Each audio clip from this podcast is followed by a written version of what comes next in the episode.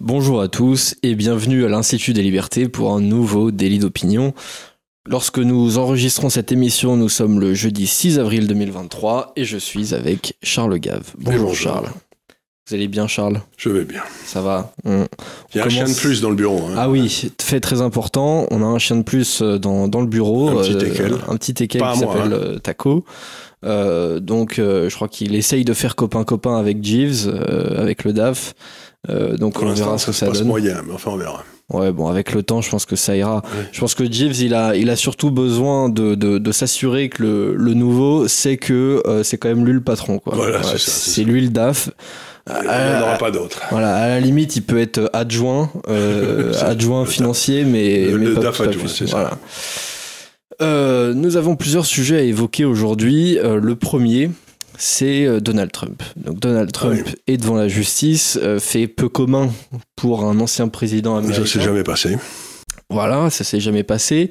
Et pourtant, je pense qu'il y avait matière à, surtout sur euh, les derniers présidents, on va dire ces 30 dernières années. Oui, on aurait pu en mettre un, un ou deux devant les tribunaux, oui. Voilà, et pour des affaires euh, quand même pas minimes. Et là, euh, il est, alors je, je caricature un peu, mais il est devant le tribunal un peu pour une histoire de fesses, quoi. Bah, il est devant le tribunal, c'est beaucoup plus compliqué que ça, parce qu'il y a une femme qui était une actrice porno qui dit qu'il a eu une relation avec elle. Euh, c'était il y a sept ans, je crois.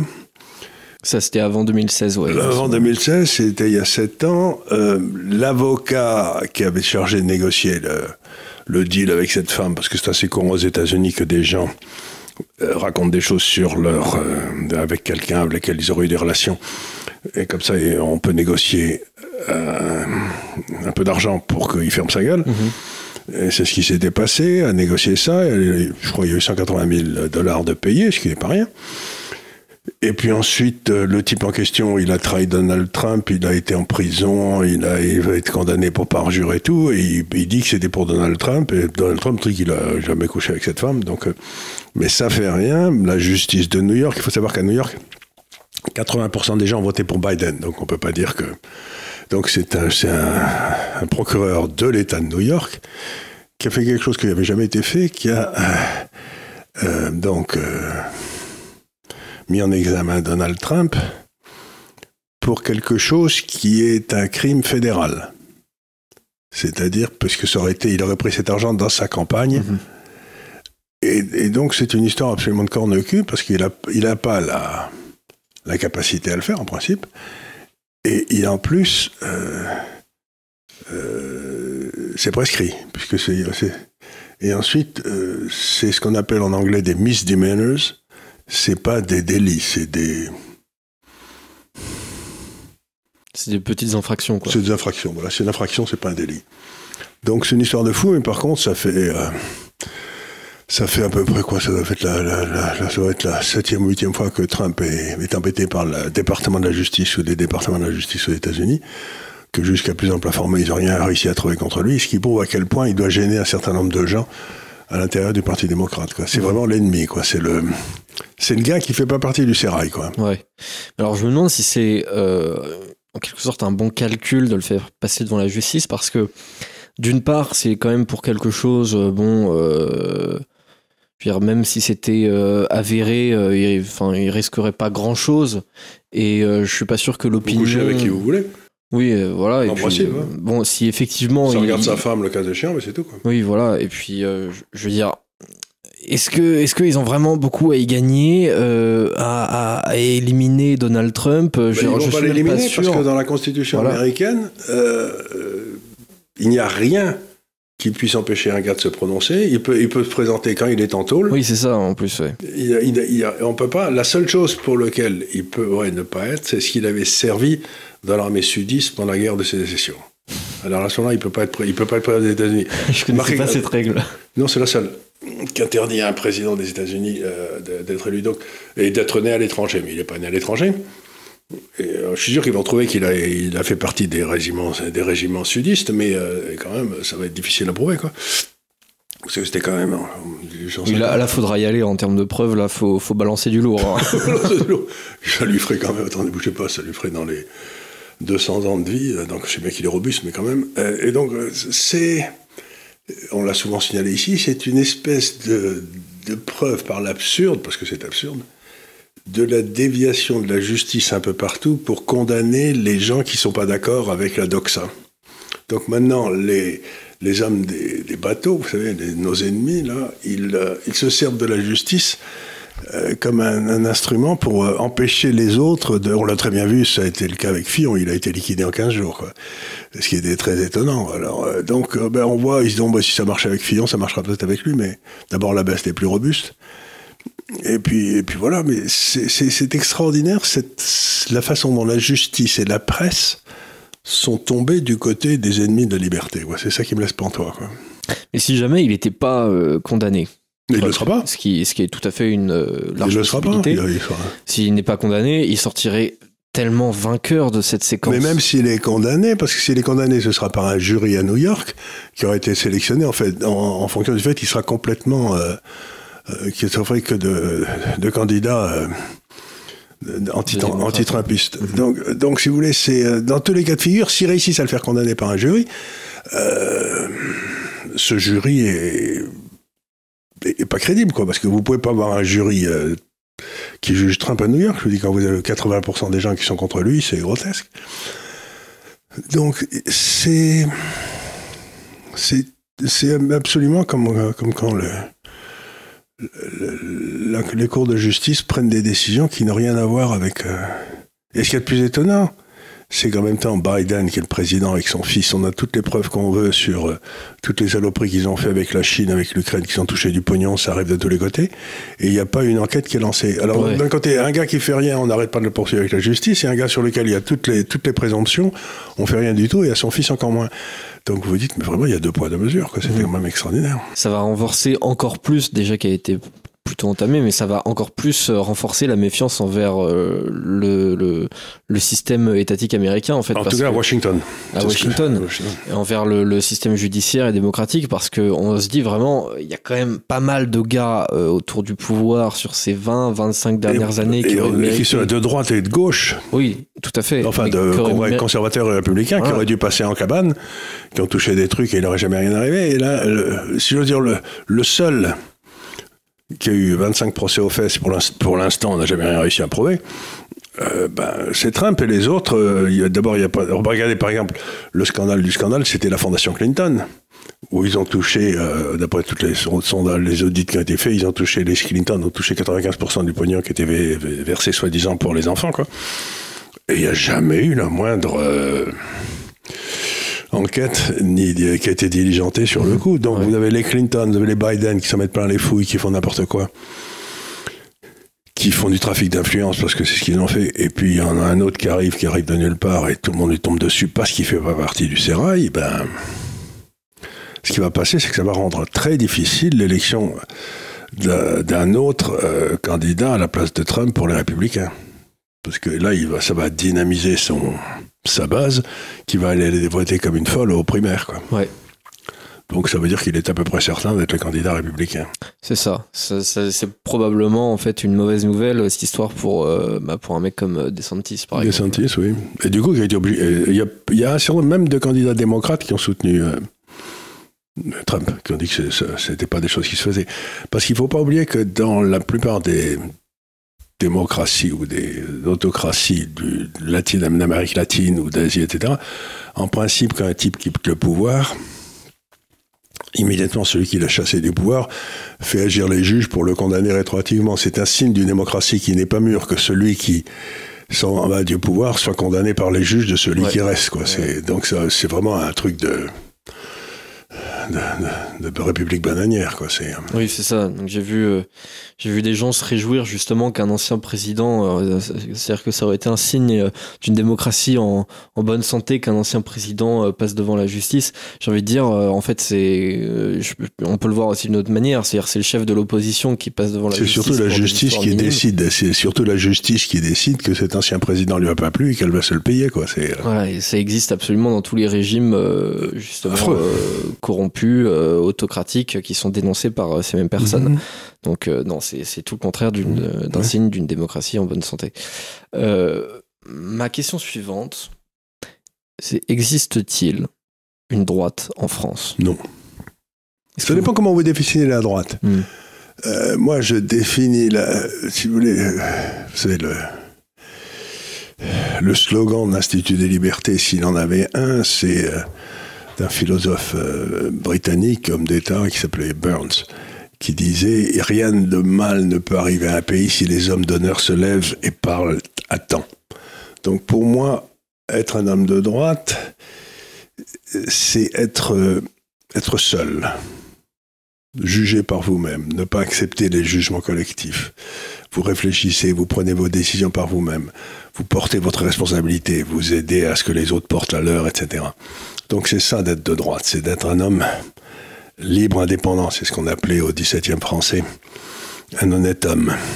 Et euh, en Grande-Bretagne, un gentleman au XIXe. Donc c'est une espèce d'attitude face à la vie. C'est-à-dire, c'est pas parce que ça se terminera mal qu'il faut en faire un fromage. Vous voyez ce que je veux dire? Et je vais me te dire dignement pendant tout ce temps-là, si je peux. hein, C'est pas toujours possible, mais. Et donc, c'est d'être un résistant naturel. La première réaction quand on vous demande quelque chose, quand le pouvoir vous demande quelque chose, c'est de dire non. Puis après, vous dites quelle était la question. mais, mais la première chose, c'est vous dites que non, je ne le ferai pas. Donc c'est ça d'être de droite, c'est de dire non. Et aujourd'hui, la droite est devenue veule, euh, étatiste, euh, sans dignité, sans caractère, sans courage, sans personnalité. Donc,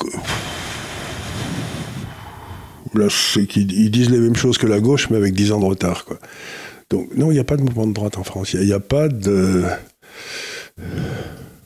En fait, pour moi, la, droite, c'est une aristocratie. C'est- vous êtes de droite quand vous, vous dites euh, euh, Je ne sais pas ce que sont les autres, mais moi, je ne ferai pas. Vous voyez ce que je veux dire? C'est-à-dire, ce que font les autres ne vous importe pas. Mhm. Vous êtes, vous êtes, euh, c'est pas parce que tout le monde fait une chose que vous dites que c'est bien ou que c'est mal. Mais est-ce que ça, euh, penser ça en politique, c'est pas se condamner justement à être un peu tout seul? Euh, mais le but dans la vie, c'est pas la politique, c'est d'être un homme digne toute sa vie. Oui, non mais ça, bien sûr. Euh, mais je veux dire, pour des mouvements politiques qui ont vocation, on va dire, à occuper le pouvoir, alors euh. Eh ben, ça veut peut-être dire que la façon dont on pense la politique en France est fausse. C'est-à-dire que vous pensez la politique pour accéder au pouvoir, mais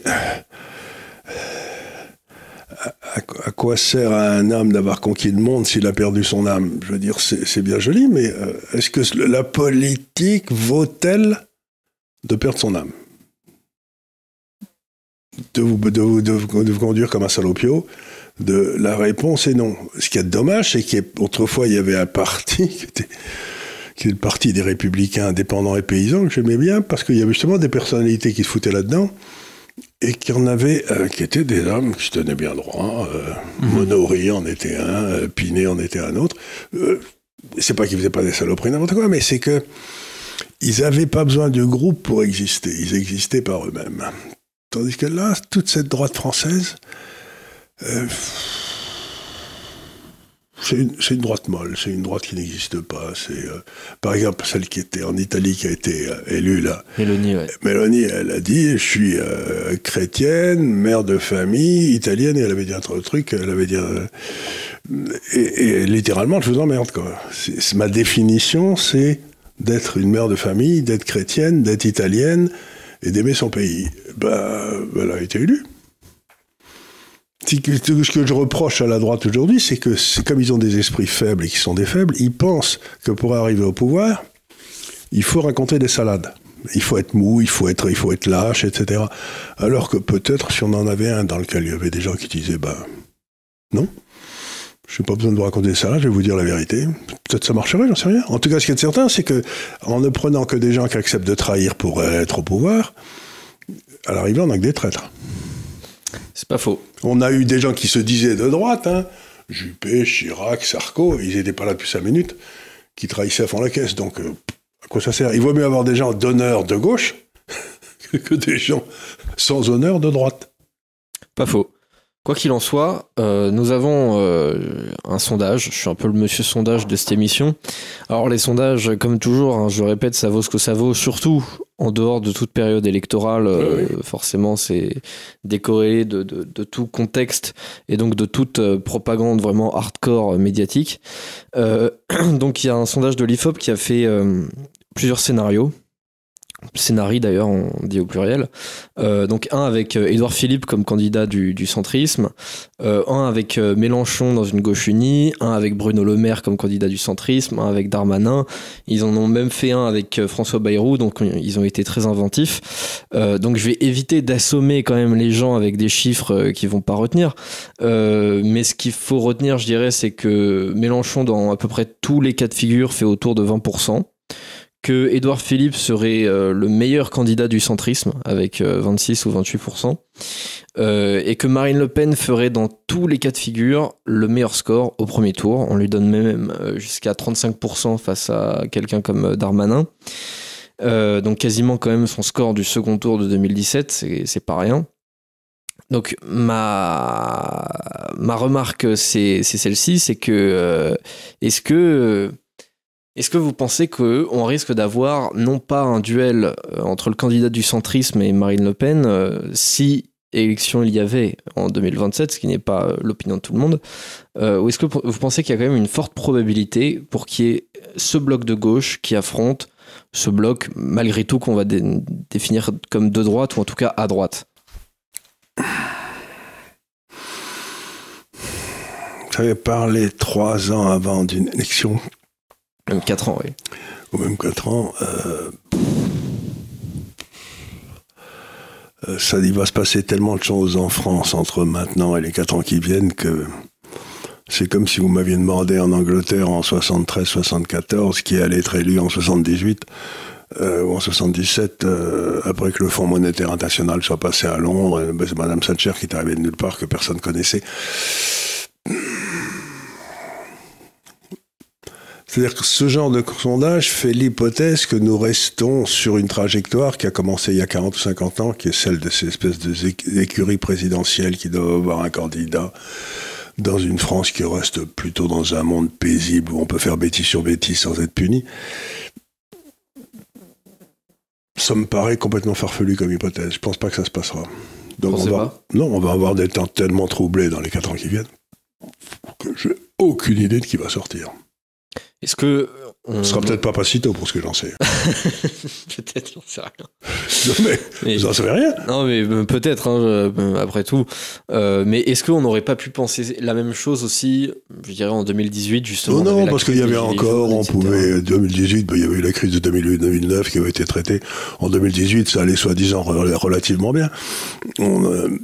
Aujourd'hui, bah, il y a la dédollarisation du monde qui est en train de se passer, il y a le, discrédit complet de nous vis-à-vis du reste du monde. Le monde est en train de se dire, mais on n'a pas besoin de ces corneaux qui prétendent qu'ils savent mieux que nous. Donc, euh, on rentre dans une période de rupture historique. Et je crois pas que les pratiques politiques qui ont sévi depuis 50 ans en France vont perdurer dans cette période de rupture historique. Enfin, je crois, mais je peux me tromper. Donc, pour moi, honnêtement, c'est une question qui n'a guère d'intérêt. Mmh. Ce que je trouve, à la limite, euh, les, les, sondages pour le premier tour, je les trouvais pas forcément très intéressants parce que, comme vous dites, c'est mmh. extrêmement difficile de savoir euh, ce qu'on mmh. aura en fait euh, dans l'hypothèse de 2027. Déjà, beaucoup de gens pensent qu'il y aura même pas d'élection en 2027, donc déjà, au moins, ça éliminerait tout, tout doute là-dessus. Euh, mais ce que j'ai trouvé plus intéressant à la limite, c'est les sondages sur le second tour. Euh, en gros, le, donc euh, l'institut l'IFOP pense que si aujourd'hui on rejouait Marine Le Pen contre Macron, Marine Le Pen gagnerait avec 55% des voix. Et ce que je trouve encore plus intéressant, c'est voir qui compose ces voix. Donc, par exemple, en fait, au second tour, il y aurait, selon ce sondage, une vague d'abstentionnistes du premier tour, 22% d'entre eux qui iraient rabattre sur Marine Le Pen. Oui. Ben et donc, en fait, un effondrement complet du, barrage républicain. Et euh, elle aurait le vote euh, de 61% des 35-64 ans, donc en fait la tranche des actifs.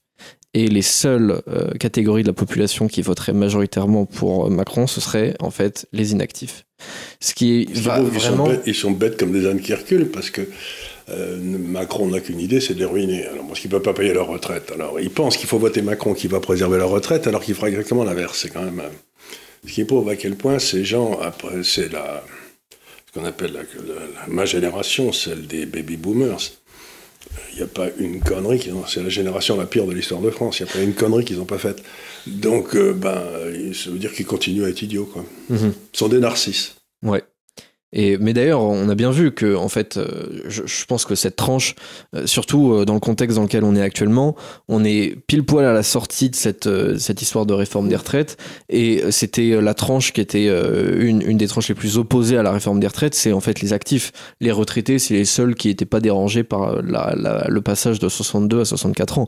Donc forcément, eux, ils ont beaucoup moins d'amertume vis-à-vis de. oui, mais quand ils vont toucher une retraite qui aura baissé de, valeur, de moitié en valeur d'achat, en pouvoir d'achat, ils, sont, ils trouveront peut-être que Macron c'était peut-être Oui, c'est ça, idée. Mais, mais comme, ils, comme ils réfléchissent comme des planches et qu'ils l'ont toujours fait, c'est- donc ben voilà quoi. C'est, Ah oui, bah, donc, c'est je vais ça, en pas, fait. je vais pas sangloter sur une génération qui a, qui a coulé la France comme jamais l'a fait une génération. Quoi. C'est ouais, pas, c'est c'est pas parce que c'est la mienne. Hein. Mais moi j'étais un peu en avance. 43, ça commence en 46 en principe le baby. Ouais, ça. mais euh, je veux dire que je regarde ça et je me suis dit qu'un jour il faudrait que j'écrive un livre sur la, la génération la plus bête de l'histoire de France. Oui, c'est quand même une génération qui a eu de l'or en barre entre les mains et qu'on a fait n'importe quoi. quoi. Et qui a fait, mais qui est tombé dans, hallucinant. tout, dans toutes les, tous les panneaux les plus à la mode. S'il y avait une idiotie, il tombait dedans. Et maintenant, ils sont en train de tomber dans toutes les idioties euh, qui, qui ont cours. Mais donc, ce que montre ce sondage sur le second tour, quand même, c'est que tout le, en fait, tout le storytelling euh, qu'on a eu. ça a marché en- pendant 30 ans, c'est bien en politique. Hein. D'empêcher les Le Pen d'arriver au pouvoir, ça a été tout le but bah. de- des gens de gauche et de droite.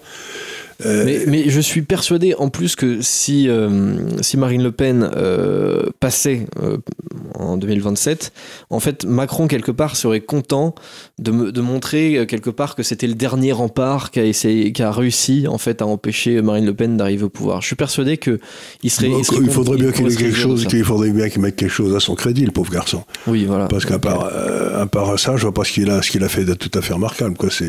Il était difficile d'être plus nul au pouvoir que cet être ne été. Quoi. Ouais, c'est clair. Euh, enfin, du coup, ce, ce storytelling de, de notamment de 2017 sur le vote en fait d'Emmanuel Macron, c'est-à-dire le vote, euh, ça devait être le vote voilà de la startup nation, Mhm. des créatifs, etc., des actifs. En fait, euh, il s'effondre complètement. Aujourd'hui, c'est vraiment le- Emmanuel Macron, c'est le vote des rentiers au final. C'est toujours ce que ça a été. C'était le Moi, j'ai toujours soutenu que c'était les pétainistes dans l'âme qui avaient voté Macron, quoi. C'est-à-dire ceux qui n'ont pas d'ambition pour la France et qui veulent. Vous savez, c'est Ouais, encore la, la fameuse phrase de ce philosophe allemand qui disait euh, dans l'histoire, c'est pas les bruits de bottes qui sont dangereux, c'est le glissement feutré des pantoufles. Non, c'est les pantoufles qui ont voté pour Macron. Ouais, je suis complètement d'accord. Je suis complètement d'accord. C'est euh, ouais, c'est l'idéologie du renoncement, C'est l'idéologie de à pantoufle. On- Surtout, laissez-moi mourir On, tranquille. on sait très bien que, que, que le pays décline depuis des décennies.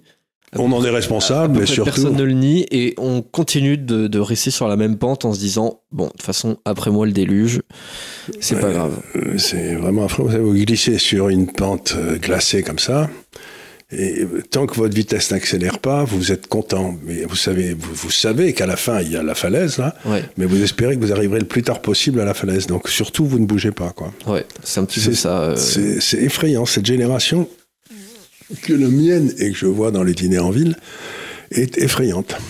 ouais, je suis d'accord. Moi aussi, je suis parfois effrayé par, par cette génération. Enfin, cela dit, il y a quand même des beaux phénomènes dans ma génération. hein, les, les... Vous, vous êtes beaucoup plus jeune. Vous avez, vous, vous serez, vous serez, vous serez, vous serez, vous serez, euh, de, de ceux qui sont de l'autre côté de la falaise. Vous, Oui, bah écoutez, euh, ouais, c'est, c'est, oui, c'est ça. vous Moi, allez rigoler, quoi. Ouais, moi, euh, moi je N'oubliez vais- pas de prendre un parachute, chute, ouais, ouais. Euh, J'ai une question d'un abonné de Edouard. Donc je rappelle euh, au public euh, qu'il peut soumettre ses questions dans les commentaires. J'en sélectionnerai une pour la prochaine émission. Euh, J'ai sélectionné ce commentaire parce que il a fait beaucoup réagir. Il y a eu plusieurs euh, réponses euh, à ce commentaire. Donc bonjour Monsieur Gavet et Léonard. Je suis entrepreneur dans le secteur de l'énergie. J'ai monté mon entreprise en France, mais je confirme ce que vous dites. Les papiers, la CFE, l'URSSAF. Bref, mon projet avance, mais je suis démoralisé par la lourdeur administrative et la pression que cela met. Euh, J'aimerais monter une structure à l'étranger. Quel pays me conseillerez-vous? Alors, Ça dépend de son niveau de technologie. S'il est à un niveau de technologie très élevé, Apparemment, c'est pour des nouvelles technologies, ouais. euh, s'il est à un niveau de technologie, de connaissances très élevé, etc., le- comme on dit, le, le- le monde est son jardin. C'est-à-dire qu'il peut aller présenter ou essayer de monter son idée à peu près à partout dans le monde. euh, il sera accueilli à bras, à bras ouverts. Quoi. Donc, euh, il pourrait aller. Je sais pas, au, Canada, ils en ce moment, ils filent un mauvais coton, mais j'espère que ça va pas durer. Il peut aller euh, aux États-Unis, bien sûr, au Texas, ou j'en sais rien. Là, il y a aussi il y a des tas de choses à faire. Il peut aller euh, peut-être en Suède. En Suède, c'est un pays au poil, la Suède, Mhm. parce que c'est un pays qui a une certaine homogénéité sociale, euh, qui est un peu détruite, un peu par un excès d'i- d'immigration récemment, mais et euh, qui est très favorable aux entrepreneurs et aux types qui ont des idées. euh, les Suédois ta- ta- ta- taxent avec beaucoup de, de conviction les rentiers et taxent très peu les, Les entrepreneurs. les entrepreneurs. Donc. Et euh, pff, si vraiment il a un truc qui marche bien et tout, bah, il y a la Suisse. Oui, j'ai vu euh, que des gens lui proposaient la Suisse dans les commentaires. Justement, ils se demandaient si c'était pas un peu une fausse idée. euh. Non, la Suisse, j'ai des amis qui envisagent de monter une affaire industrielle, etc. Et il est allé euh, avec un, un nouveau procédé, il est allé euh, en France, un peu partout en Angleterre pour voir ce qu'on lui proposait. Et en Suisse, il y avait euh, le canton, deux cantons qui lui avaient montré ce qu'ils auraient, les bureaux qu'il aurait, les subventions qu'il aurait, les avantages qu'il aurait, comment ça se passerait. Euh, donc euh, la, la Suisse, non seulement ils sont très contents de voir arriver des gens, et ils vous taxent beaucoup quand, euh, beaucoup quand vous prenez votre retraite et que vous avez de l'argent et tout, puis quand vous êtes dans la phase entrepreneuriale où vous réinvestissez, là, ils vous foutent une paix royale. Donc les Suisses, ils comprennent qu'il ne faut pas taxer celui qui investit les talents, il faut taxer celui qui enterre son talent. Ouais. Ça, ça, ça, ils ont très bien compris ça. Sinon, il y a bien sûr toute l'Asie. Mais là, il y a des problèmes de. Parfois, si vous voulez, de. de pouvoir politique qui est, qui pas parfaitement net. Comme. Oui. Euh, en plus de ça, euh, notre, notre abonné, notre cher Edouard, euh, avait l'air un petit peu euh, inquiet par rapport à la barrière de la langue, éventuellement. Donc, Ben, euh, peut- comme il, il- parle français, euh, qu'il aille- qu'il aille qu'il- S'il a un vraiment bon procédé, etc., qu'il aille en Suisse, ils l'accueilleront à bras ouverts. hein. et bah, qu'il essaye en Suisse. Je, en tout cas, on lui souhaite Voilà. euh, du succès. On lui souhaite plein de succès. Qui nous tienne au courant de ce qu'il fait, si c'était Ouais, un bon nous- conseil. qui nous tiennent au courant dans, dans, la, dans la section commentaires. Je serais ravi de- de- d'avoir des nouvelles de, de son projet. J'ai une question sur le Canada, justement. Vous avez Mhm. effleuré, vous avez évoqué vite fait le, Canada. Euh, Est-ce que c'est encore en quelque sorte une terre promise? Il s'est passé un phénomène extraordinaire au Canada avec euh, le, Premier ministre Trudeau qui, en se servant officiellement de la loi, qui n'était pas faite pour ça, mais il s'en est servi, a littéralement aboli toute une série de, de droits individuels. Donc le Canada est devenu un pays, aussi curieux que ça paraisse, qui est pas si loin que ça d'une espèce de totalitarisme mou, aussi bien dans le domaine du woke, de tous ces trucs-là. Oui, ils sont en pointe dans Ils dans sont en domaine. pointe, c'est ce que vous avez qu'à écouter ce brave, euh, euh, celui dont- sur lequel on a fait une émission là, Peterson euh, Peterson, voilà. Bon, alors le Canada, c'est bien, mais mon fils qui vit au Canada me dit c'est une structure politique extraordinairement décentralisée. C'est-à-dire que les États euh, sont très puissants par rapport à euh, la- structure étatique à Ottawa. Donc, Ottawa peut faire des grosses bêtises et dire des grosses bêtises et parfois essayer de faire passer des lois qui sont idiotes. Une fois qu'elles arrivent euh, à Vancouver, ben, le type là-bas, il est beaucoup moins bête et il va interpréter, mettons. Donc, donc l'avantage, c'est d'être. euh, c'est cette espèce de décentralisation qui est, qui est une vraie décentralisation. Il y a beaucoup de pouvoir. Donc, par exemple, ils avaient fait passer des lois qu'on ne pouvait pas aller au Canada sans être enfermé pendant 15 jours, etc. Ben, à Vancouver, vous étiez enfermé là où vous deviez être, c'est-à-dire chez mon fils, et puis personne ne me demandait rien, quoi. Donc, oui. Au moment du Covid. Ouais. Donc,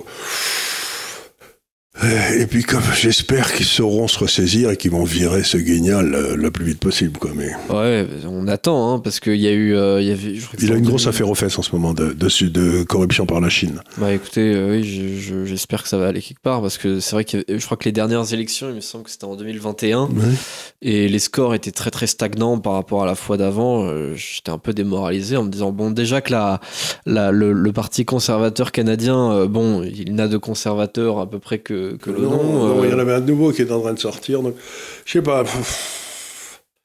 On va voir, mais. Parce que là, je, je, je vous pose cette question. ça, le Canada, c'était un pays au poil pour aller. Et puis, euh, ben, la partie francophone du Canada, le Québec, ils ont un. Ils n'ont résisté un peu comme les Polonais aux Russes ou aux Allemands euh, que parce qu'ils avaient l'ossature de l'Église catholique qui les a tenus pendant toutes les années où ils étaient. Euh. Et puis quand ils sont devenus un petit peu autonomes ou indépendants, ça s'est passé avec un mouvement de déchristianisation forcenée du Québec, donc de catholicisme. Ils se retrouvent un petit peu maintenant sans, sans boussole, quoi. Ils sont sans structure morale, sans structure euh, morale, sans structure mentale. Ils savent plus très bien. Ils font plus confiance à l'Église, mais du coup, c'est un des effondrements de la natalité les plus extraordinaires qui soit jamais passé le Canada, où ils sont passés de 4 ou 5 enfants par famille à zéro, quoi. Et c'est donc là aussi, il y a c'est un des pays qui a été le plus touché par, mettons, les Vatican II, vous voyez ce que je veux dire? C'est l'espèce d'effondrement qui s'est passé. Alors, je sais pas trop ce qui va se passer, mais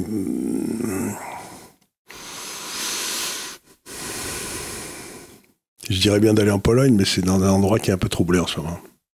Ouais, c'est pas faux, ouais. avec euh, ces dernières histoires. Euh, mais ouais, je, vous posais cette question sur, euh, sur le Canada parce que j'ai vu passer une histoire de projet de loi. Alors, ça veut pas dire que ça a passé.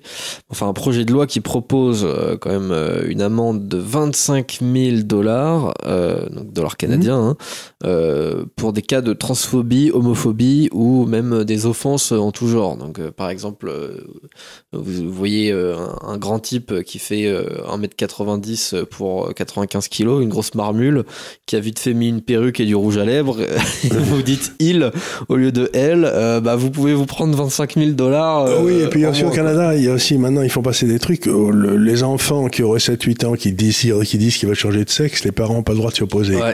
Et ça, ça c'est des trucs qui sont pas acceptables. C'est dans la, c'est dans la tyrannie du, du wokisme. Mais à mon avis, ça peut pas passer parce que euh, il s'agit d'une mutilation et euh, on peut pas mutiler quelqu'un qui n'est pas encore euh, qui, on n'autorise pas à boire de l'alcool, si j'ose dire. Quoi. enfin, eux, ils sont pas une. non, mais ils sont une contradiction près, mais quand même. on peut espérer qu'ils vont retrouver un petit peu de, de sens commun, mais, mais c'est, on, est, on est dans nos pays en plein délire. Quoi. Ouais. Et ouais, le Canada est quand même en pointe euh, là-dessus. Je pense que on, déjà on envoie un bel échantillon euh, en France et euh, faut dire qu'on est quand même en retard malgré tout. Ah, sur le, Canada, ils sont red cinglés, mais c'était un peuple assez doux et assez consensuel. Et donc, s'il y a une partie du peuple qui d'un seul coup se met à avoir des opinions complètement tranchées, les autres n'osent pas dire non parce que euh, c'est pas un peuple qui a. C'est un peuple trop poli. Hein, c'est trop, trop consensuel, trop. Donc si vous dites, si vous gueulez, ça vous... il y a des moments où il faut gueuler, il y a des moments où il faut rien dire, mais il y a des moments où il faut gueuler. Mais dans ce genre de situation, comme par exemple en Suède ou dans le temps, où, si vous gueuliez, c'est que vous étiez euh, dans le fond pas très bien élevé, que vous, vous respectiez pas les autres. Mais il y a des chauds moments parfois où il faut dire, bah je, je vous respecte pas. Ce que vous faites aux enfants est inadmissible. Point barre. On n'a pas à respecter des gens qui. Qui, sont pas respectables. et il faut savoir le dire haut et fort. Ouais, Mais d'ailleurs, euh, ce qui est à mettre à leur crédit quand même, en 2021, il y avait eu le mouvement des, des truckers. Mmh. Euh, il y avait beaucoup de qui avaient suivi. Voilà, tout à fait. Et là, c'était quand même. Et je rappelle aux Français ce qu'ils avaient fait, ce qui était euh, complètement incroyable, c'est qu'ils avaient bloqué les comptes de tous ces gars-là, c'est-à-dire qu'ils n'avaient plus accès à leur argent. Ouais. Ce qui est...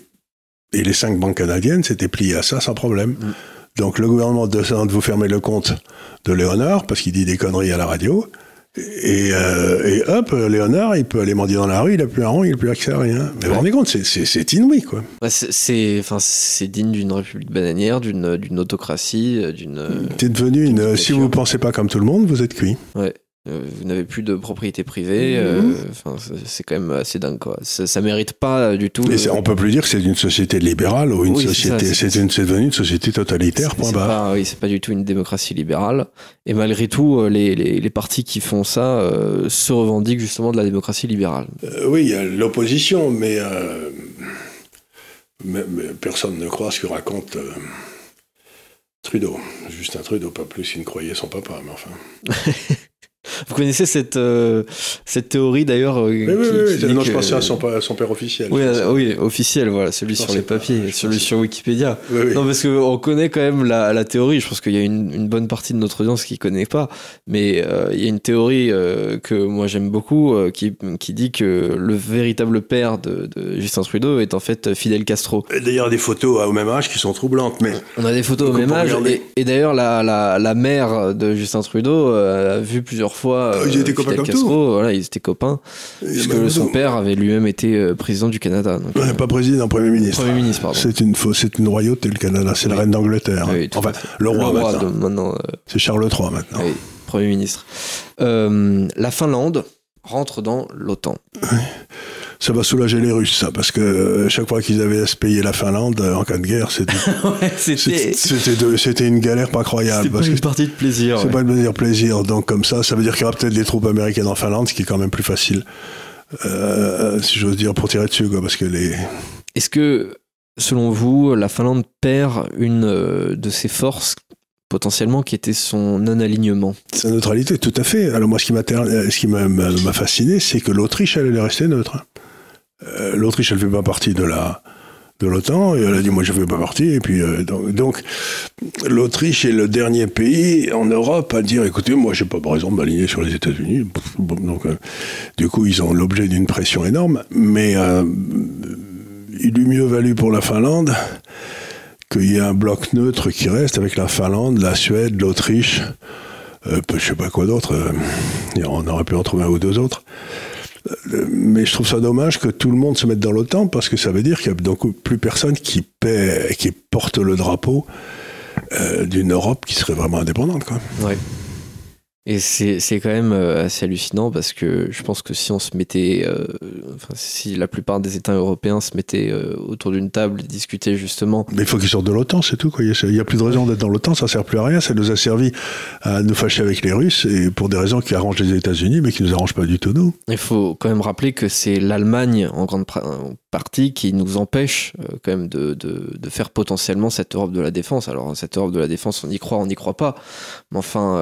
Je sais pas si on a besoin d'une Europe de la défense, mais on a besoin d'une Europe où chacun des pays défend ses intérêts propres, sans être, euh, sans qu'on lui mette la double menace de si vous vous révoltez, vous aurez plus accès à SWIFT, c'est-à-dire que vous pourrez plus faire de commerce extérieur, vous aurez plus accès au dollar, c'est-à-dire que vous pourrez plus acheter d'hydrocarbures. Donc avec ces deux conditions, comment voulez-vous qu'on ait la moindre souveraineté?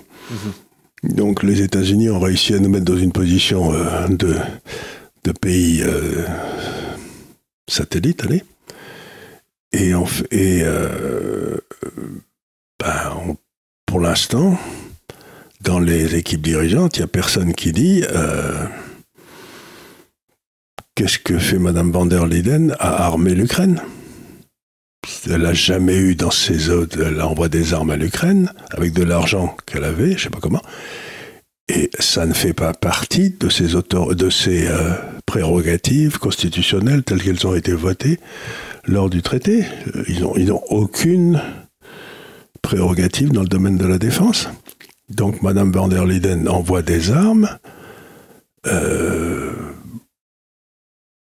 sans aucune autorisation et ce faisant, elle engage tous les pays qui sont dans l'OTAN qui se retrouvent du côté euh, peut-être où il est bon d'être, mais où il est peut-être aussi bien de, ne pas être. Donc quand j'analyse la situation française depuis euh, ce qui se passe depuis 25 ou 30 ans, toutes les décisions qui ont été prises ont été prises contre la souveraineté française à un moment ou à un autre. Hein. Et elles ont toujours été prises littéralement par des gens qui ne sont même pas français. Donc on a abandonné toutes les souverainetés françaises à des gens qui n'en ont rien à foutre de la France, qui n'ont pas été élus pour ça, qui ne sont pas français, qui sont Madame van der Leyen, etc. C'en est un exemple de plus. Mais est-ce que notre grand drame, au final, c'est pas justement que ce soit, enfin, que nos dirigeants à nous n'aient rien fait pour empêcher ça? Mais ils ont fait ça, ils ont poussé de demain. Euh, Macron est le dernier, ils ont tous poussé euh, Sarkozy quand il a fait passer la, la, Constitution européenne. Il n'y en a pas un qui n'a pas trahi, quoi. Chirac. Euh, Moi, à titre personnel, c'est ça qui me scandalise le plus, c'est que il y a une structure européenne qui, qui se crée. voilà, s'ils essayent de nous prendre des souverainetés, bon, c'est pas cool. mais enfin, à la limite, je comprends le projet. Ce qui me ce qui me oui ce qui me scandalise c'est que en fait nous on, se laisse faire et on dit d'abord on se laisse faire et puis euh, je sais pas entre autres mais si je regarde d'un point de vue euh, stratégique la France bon il me semble que la France a vocation à être la puissance dominante en Méditerranée. Mais à partir du moment où on rentre dans l'OTAN bah, c'est l'OTAN qui est la puissance dominante en Méditerranée donc on ne peut plus jouer notre rôle de protecteur d'un certain nombre de communautés chrétiennes au Liban, en Syrie, etc., parce qu'on nous en empêche, parce qu'on n'a pas ce qu'il faut. Donc, on aurait pu dire l'Atlantique, euh, on, se met d'accord avec l'Angleterre ou j'en sais rien, enfin on verra ce qu'on fait pour l'Atlantique. Mais normalement, Toulon aurait dû être l'endroit au travers duquel passait la force militaire française, les navires français, etc., pour protéger qui la Grèce, qui je sais pas quoi. Les... Or là, ben, on n'est rien. On n'est rien. Il n'y a, a, plus d'existence militaire française indépendante dans la Méditerranée. Mais pourquoi? Bah parce que euh, parce que euh, parce qu'on a accepté quoi. Parce qu'on a accepté, parce que nos dirigeants ont accepté, parce que tout, tout, le monde autour de nous acceptait. Et je pense que à long terme, c'était pas du tout une bonne décision. Mais surtout, ils ont tous cru que la guerre c'était fini, qu'on n'en aurait plus en Europe, donc on pouvait faire du commerce mm. et des transferts sociaux, etc. Mais on se rend compte qu'aujourd'hui, que la guerre n'est pas loin de nos rivages. Vous vous souvenez, l'Europe c'est la paix. Oui. Je me souviens même encore plus récemment, euh, Macron c'est la paix. C'était juste, euh, juste après son entrevue euh, à, à 150 mètres d'écart là, euh, avec Poutine sur leur table qui fait, ah oui, oui, qui, fait 15 mètres. Là. Juste après, quand il était revenu, il y avait eu des visuels, des, des, du, des comptes des, des, jeunes avec Macron pour dire voilà, Macron c'est la paix, Macron c'est la... Bon, ben, ben, voilà, on a vu le résultat. Quoi. quel beau bilan. Mais est-ce que. L'euro c'est la prospérité, l'Europe c'est la paix. Et euh, donc on a abandonné notre souveraineté militaire, notre souveraineté militaire, et on se retrouve dans la misère et en, tant qu'esclave. Est-ce qu'à terme, euh, on ne devra pas, nous aussi, comme ce que semble faire le, reste du monde, euh, payer nos trucs en euros et pas en dollars? Mais personne n'en veut l'euro. On, on, fera. D'abord, on a des déficits monstrueux. Et puis ensuite, si vous voulez, qu'est-ce qu'on fabrique? Normalement, dans, le commerce extérieur, vous passez par l'intermédiaire de la monnaie parce que c'est pratique, vous savez, c'est l'outil de transaction, mais euh, vous échangez en fait des produits contre des produits. Vous vendez, je sais pas quoi, des bagnoles ou des, machines-outils, et puis vous achetez euh, de, la bouffe ou des voyages à l'étranger. Donc le commerce extérieur, c'est un arbitrage qui se fait. Et sur le long terme, il faut que cet arbitrage soit équilibré. C'est-à-dire que vous vendiez autant à l'étranger. Si vous ne réussissez pas à vendre des produits, vous devez vendre des actifs. C'est-à-dire vous vendez soit des obligations de votre pays, soit vous vendez euh, Chambord, Versailles aux étrangers. Vous voyez ce que je veux dire? C'est vous vendez des... Bon. Mais aujourd'hui, on on peut plus, on va avoir du mal à vendre des obligations parce qu'ils en sont déjà bourrés. Et comme vous n'arrêtez pas de le signaler, vous avez raison, on n'a plus de, produits industriels à vendre. Donc ce qui nous reste, c'est le tourisme. Mais pour ça, il faudrait encore qu'il euh, y ait des hôtels, etc. Mais euh, comme on l'avait signalé la dernière fois, quand vous avez des charges sociales monstrueuses, ben, il y a des tas d'activités de, services qui, qui, ferment parce qu'elles ne peuvent pas simplement entretenir leurs hôtels. Donc la France devrait être le pays où il y a des je sais pas, des, séjours culturels avec des hôtels. Vous allez voir des trucs incroyables qui ont été faits il y a des siècles. Mais c'est pas possible parce que le coût du travail est trop cher. Donc, ben, ce qui va se passer, c'est qu'on va plus pouvoir acheter des produits étrangers. parce que ben, on n'aura rien à vendre en échange. Et donc notre niveau de vie baissera d'autant. Il y a des tas de choses auxquelles on n'aura plus accès. Moi, je me souviens quand j'allais euh, en Russie il y a très longtemps, ben les, les chauffeurs de taxi, ils n'étaient pas très intéressés à recevoir des roubles à l'époque. Si je pouvais leur amener une petite calculette, vous savez, euh, qu'on vous donnait euh, chez Carrefour quasiment gratuitement, là, ben, ils étaient fous de bonheur parce que ça, ils pouvaient le vendre, ils s'en servaient, c'était bien. Donc, on va être comme ça, c'est-à-dire qu'on aura un contrôle d'échange, on ne pourra pas sortir, on sera appauvri, et puis on sera fou de bonheur parce que les, nos cousins américains ou euh, japonais y arriveront avec une avec un téléphone qu'on ne peut pas avoir en France et on sera, on sera, on sera le, roi, le, roi, du pétrole parce qu'on a un téléphone qu'on ne peut plus acheter en France. Mhm. C'est comme ça que ça se passe à chaque fois, il n'y a, a, rien de nouveau.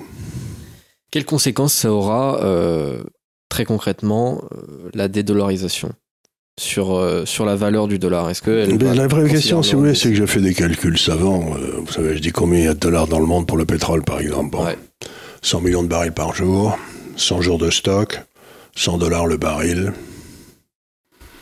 Allez, ça doit vous faire à peu près 100 milliards de dollars de, de stock de pétrole. Vous, mhm. vous doublez là, vous doublez facilement. Allez, ça vous fait 200 milliards qui sont euh, pour les produits finis, dans les stocks. Bon. Et puis vous vous retrouvez avec, euh, par exemple, le Brésil et la Chine euh, faisaient leur commerce en dollars. Donc ils avaient des réserves de dollars pour pouvoir commercer l'un avec l'autre. Maintenant, ils ont décidé la semaine dernière qu'ils allaient commercer dans leur monnaie. Donc ils échangeront des monnaies brésiliennes contre des monnaies chinoises, et puis ils font le solde une fois de temps en temps. Bon. C'est-à-dire que tous ces stocks de dollars qui servent à faire du commerce entre le Brésil et la Chine vont refluer dans le marché et personne n'en a besoin maintenant. Donc j'avais fait les calculs, je me retrouvais à peu près à pas loin de 5000 milliards de dollars qui allaient, qui refluer comme ça, dont on n'allait pas savoir quoi foutre. Ben, le seul endroit où ils ont cours légal, le dollar, c'est les États-Unis. Donc ils refluent vers les États-Unis le prix des actifs risque de monter beaucoup aux États-Unis, mais la monnaie risque de se baisser beaucoup. Donc vous allez avoir une vague inflationniste aux États-Unis gigantesque.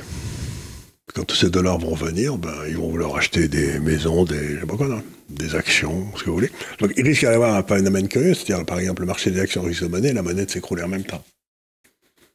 Mais les obligations, ça va être un désastre. Et donc tous ceux qui ont euh, énormément de dollars, ils risquent aussi d'en pâtir de cette... Euh, bah, toutes les banques centrales. Donc nous en Europe aussi. Mais nous, on a encore besoin en Europe parce que nous, quand, on a manœuvré de façon admirable avec la, avec la Russie et tout ça, nous, on a besoin de dollars pour acheter notre pétrole maintenant. Alors qu'avant, on n'en avait pas besoin. Donc on est, nous, on est dans l'autre sens. On doit acheter des dollars dont plus personne ne veut. Non, moi, c'est des génies qui nous gouvernent. En tout cas, ça, euh, pour le coup, la dédollarisation, je me souviens bien, on en avait déjà parlé euh, l'an dernier. Ça fait deux, ça fait trois ans qu'on en parle sans arrêt. et puis euh, maintenant, tout c'est devenu la première page de tous les journaux. c'est sûr, ça, on peut, on peut pas enlever ça à votre crédit. vous en parliez avant tout le monde. Je me fait un bouquin il y a quatre ans là-dessus, donc comment ça allait se passer, pourquoi, etc. Ça se passe comme prévu. Mais vous êtes un gouvernement, allez, de n'importe quel pays à peu près raisonnable. Vous vous rendez compte d'un seul coup que les réserves que vous avez aux États-Unis pour acheter du pétrole, ils peuvent vous les piquer parce que si vous commencez à sentir des pieds, quoi, si vous, ne vous aiment plus, bon, ils vous les piquent euh, sans. Euh, votre classe dirigeante qui a des actifs aux États-Unis pour se protéger en cas de révolution, on leur pique. C'est pas à eux, on leur dit non, non, c'est pas à vous, vous êtes des gros, des gros voleurs. Et troisièmement, on vous dit, et le dollar dont vous serviez pour acheter des choses en Chine, par exemple, eh ben vous n'y avez plus accès avec Swift parce que vous vous, sentez des pieds encore une fois. Ben vous dites, je suis foutu, c'est-à-dire je suis complètement dans les mains des Américains. Je ne peux pas bouger un pied ou un ongle, je suis cuit. Donc, première réforme, c'est que vous essayez de payer votre pétrole en d'autres choses que du dollar. Deuxième réforme, c'est vous dites j'achète plus des, des, actifs aux États-Unis d'immobilier parce que je vais me les faire piquer, donc je vais les acheter à, à Singapour, mais sûrement plus aux États-Unis. Et troisième réforme, je mets un système de paiement au point où j'ai plus besoin de passer par SWIFT. Donc c'est les États-Unis qui forcent les autres pays à abandonner le système américain. C'est le plus gros coup de pied dans la, le, plus grand coup de feu dans les, dans les doigts de pied que j'ai jamais vu de ma vie. Mhm. C'est impossible de faire une connerie comme ça sans y avoir réfléchi longuement, quoi. C'est inouï. C'est effectivement c'est à force d'avoir abusé de ce pouvoir énorme dont il dispose sur énormément de. dont les gens s'en rendent même pas compte. Oui. Les gens se disaient, oh, bon, ça marche, on va pas, pas raison de bouger, quoi. Oui, oui, tant, tant que ça vous touche pas, à la limite, euh, que, que la NSA connaisse tous, euh, tout, tout sur, euh, sur vos comptes en banque, euh, bon, à la limite, euh, Ouais. ça en touche. Parce que là, d'un seul coup, vous dites, mais je suis cuit. Ouais. Donc, donc les Américains ont forcé tout le monde, à la- et sont en train de forcer tout le monde à se barrer aussi vite qu'ils peuvent. Ben voilà. D'accord, très réjouissant. Bon, en tout cas, euh, bon, c'est, on a évoqué tous les, tous les sujets que, que je voulais évoquer aujourd'hui. J'imagine que vous avez parlé ce matin euh, de dédollarisation avec Emmanuel, pas mal. Un petit peu, j'ai surtout parlé des racines euh, philosophiques, euh, la différence qu'il y avait entre la Révolution française et la Révolution américaine, et euh, Ah ouais, pourquoi ça amène être- à des, euh, des résultats complètement différents, et comment Ouais. suivre la Révolution française, c'est toujours terminé dans un camp de concentration. Ouais, c'est intéressant ça. C'est intéressant. J'avais fait en droit constitutionnel, on avait vu un petit peu la Révolution américaine. Euh, C'était c'était intéressant parce qu'on la voyait pas du tout justement en, en histoire euh, au lycée ou au collège.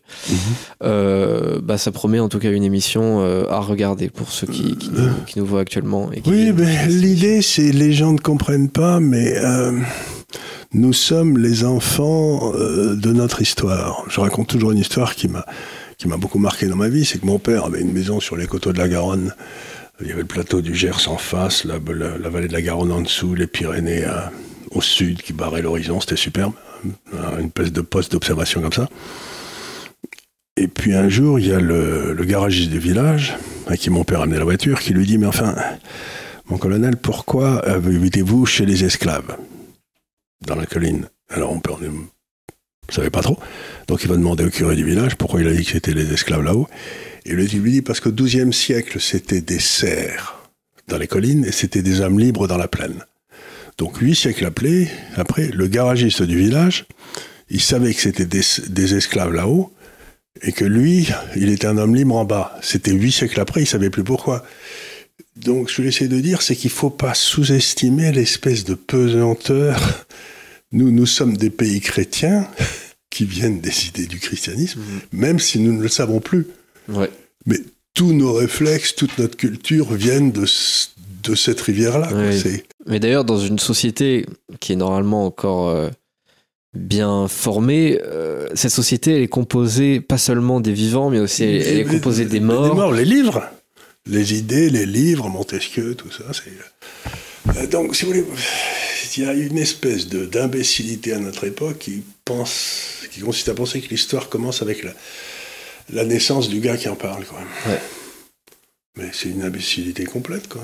Oui, mais d'ailleurs, ça va avec l'idée qu'il n'y aura rien après, d'ailleurs. Ouais. L'idée qu'il n'y aura, qu'il n'y a rien en avant euh, va avec Euh, l'idée non, qu'il n'y aura donc rien à ce moment-là, on n'a pas d'enfants, on ne transmet pas, on est, euh, on sert à rien. Quoi. On est, est- Par exemple, euh, ça n'a rien à voir, mais euh, c'est euh, dans le même ordre d'idée. C'était l'au- l'autre jour, il y a quelques mois, il y avait Marion Maréchal sur une, émission sur France 2, et il y avait un type qui lui disait que justement, bon, le basculement démographique, etc., en fait, c'était faux parce que ça n'arrivera pas véritablement avant euh, 20 ou 30 ans.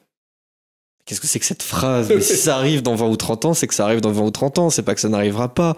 Je veux dire, en plus, Il faut le- dire ça au Liban, parce qu'en en 70, les chrétiens étaient majoritaires, et puis ensuite ils sont passés minoritaires, puis il n'y en, a plus- il y en a plus. Quoi. Oui, et ça fait 50 ans et aujourd'hui on le voit très bien. Donc euh, je veux dire, il y a une incapacité de ces gens à penser.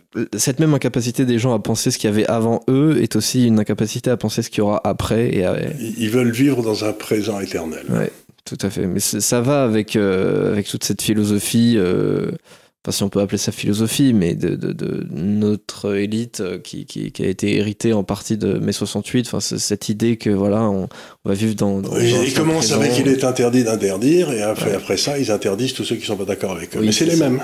Oui, mais il y a, il y a presque une forme de continuité entre les deux. hein. Lorsque vous êtes dans l'opposition, vous voulez la liberté absolue. Une fois que vous occupez le pouvoir, vous voulez toujours la liberté absolue. Vous vous rendez Pour compte vous. que, voilà, pour Mais vous, pour les autres. évidemment, et vous vous rendez compte que le fait que les autres aient aussi une forme de liberté, ça vous dérange un petit peu. Alors, Pas parce qu'ils commencent à parler et à dire du mal de vous.